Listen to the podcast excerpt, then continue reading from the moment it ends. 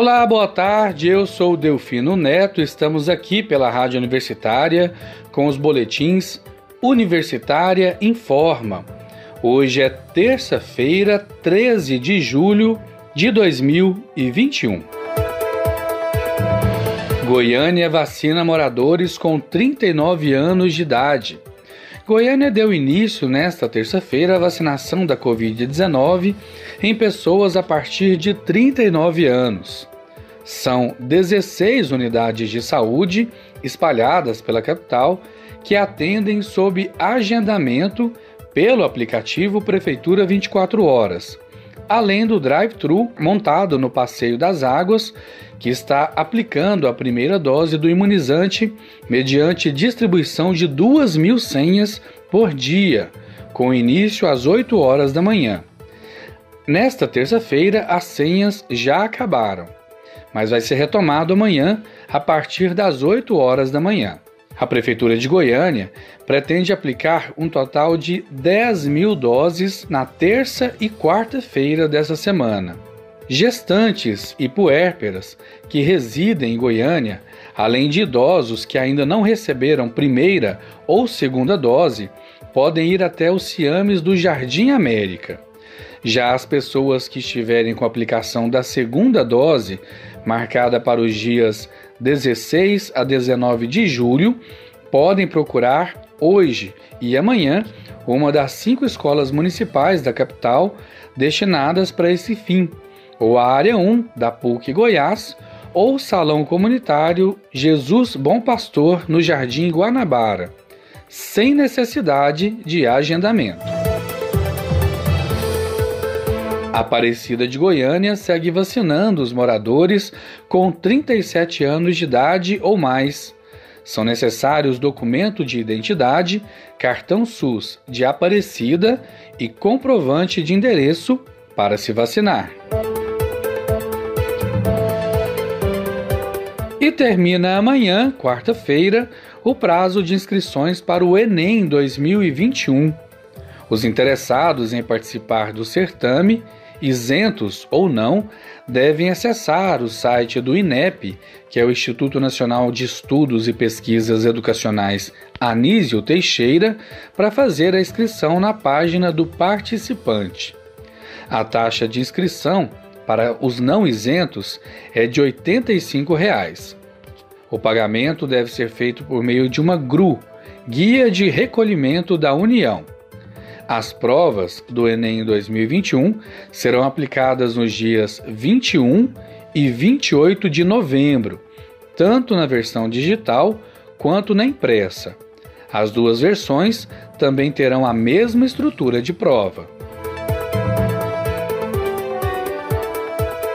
O presidente Jair Bolsonaro indicou o atual ministro da AGU, Advocacia Geral da União, André Luiz de Almeida Mendonça, de 48 anos, para vaga no STF, o Supremo Tribunal Federal, uma vaga de ministro aberta pela aposentadoria de Marco Aurélio Melo. A indicação de Mendonça representa não apenas a escolha de um contumaz defensor do presidente na corte, como também a de um aceno à base evangélica porque desde 2019 o presidente da República prometia indicar um nome terrivelmente evangélico para o STF.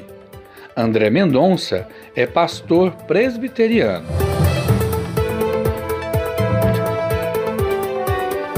O FG vai monitorar qualidade de combustível de 2.200 postos em Goiás e no Distrito Federal o Laboratório de Métodos e Extração, Separação da Universidade Federal de Goiás vai monitorar a qualidade dos combustíveis comercializados em Goiás e também no Distrito Federal.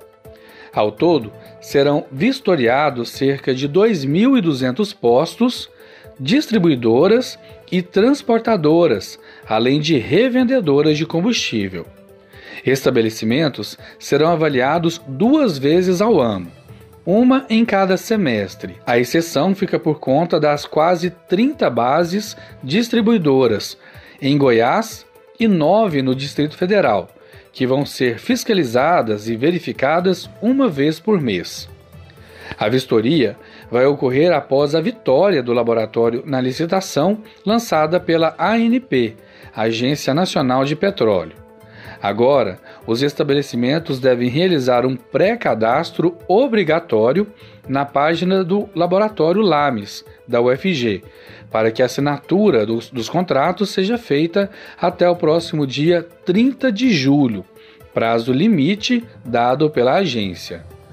A avaliação faz parte do programa de monitoramento de qualidade dos combustíveis e serve para verificar quais são os índices de conformidade e de não conformidade da qualidade dos combustíveis comercializados em uma determinada localidade. Depois de realizado o cadastro, equipes do laboratório vão até os estabelecimentos e coletam um litro de cada combustível: etanol hidratado, óleo diesel e gasolina. As amostras são levadas para o laboratório e analisadas com relação à qualidade. A partir das análises, é emitido um boletim de qualidade em forma de laudo que é enviado à ANP, que remete os resultados aos agentes econômicos monitorados. Há penalidades para aqueles locais que se recusarem a participar do programa de monitoramento de qualidade de combustíveis.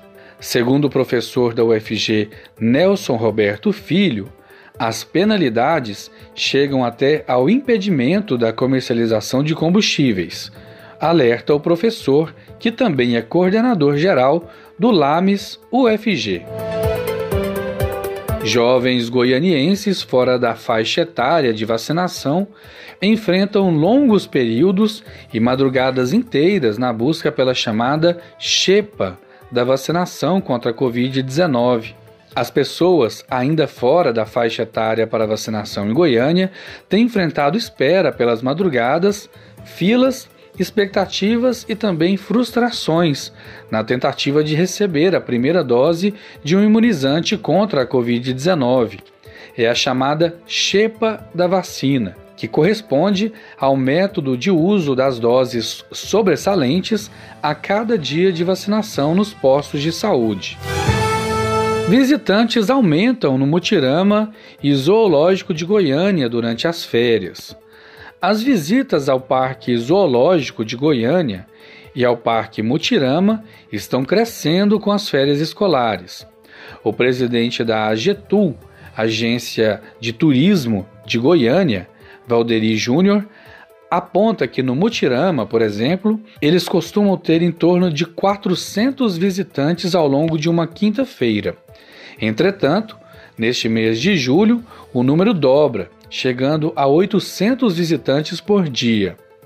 Devido à pandemia de Covid-19, tanto o Mutirama quanto o Parque Zoológico estão recebendo uma quantidade reduzida de pessoas. O limite máximo diário do Mutirama é de 1.800 visitantes e no zoológico 3.000 visitantes por dia. O presidente da Getu destaca ainda que todas as medidas sanitárias estão sendo cumpridas dentro dos parques. Em ambas as bilheterias está sendo feita a aferição de temperatura dos visitantes, além do uso de máscara obrigatório.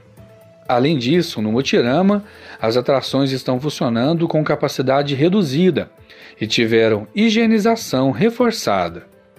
No Parque Mutirama, que fica no setor central, a entrada é gratuita e o local funciona de quinta a domingo, das 10 da manhã às 4 da tarde.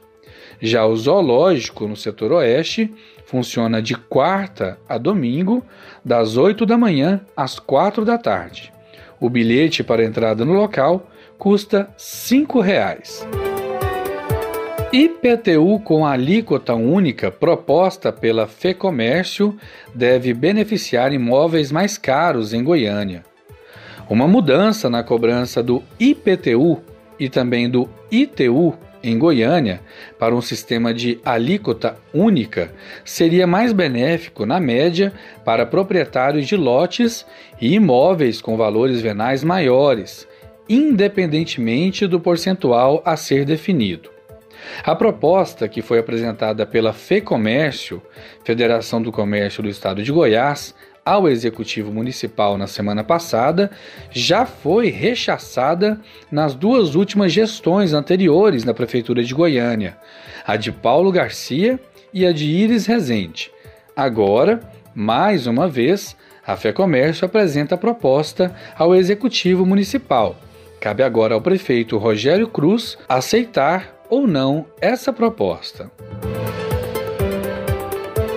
E assim, chegamos ao fim do Boletim Universitário em Forma das 15 horas de hoje, terça-feira, dia 13 de julho de 2021.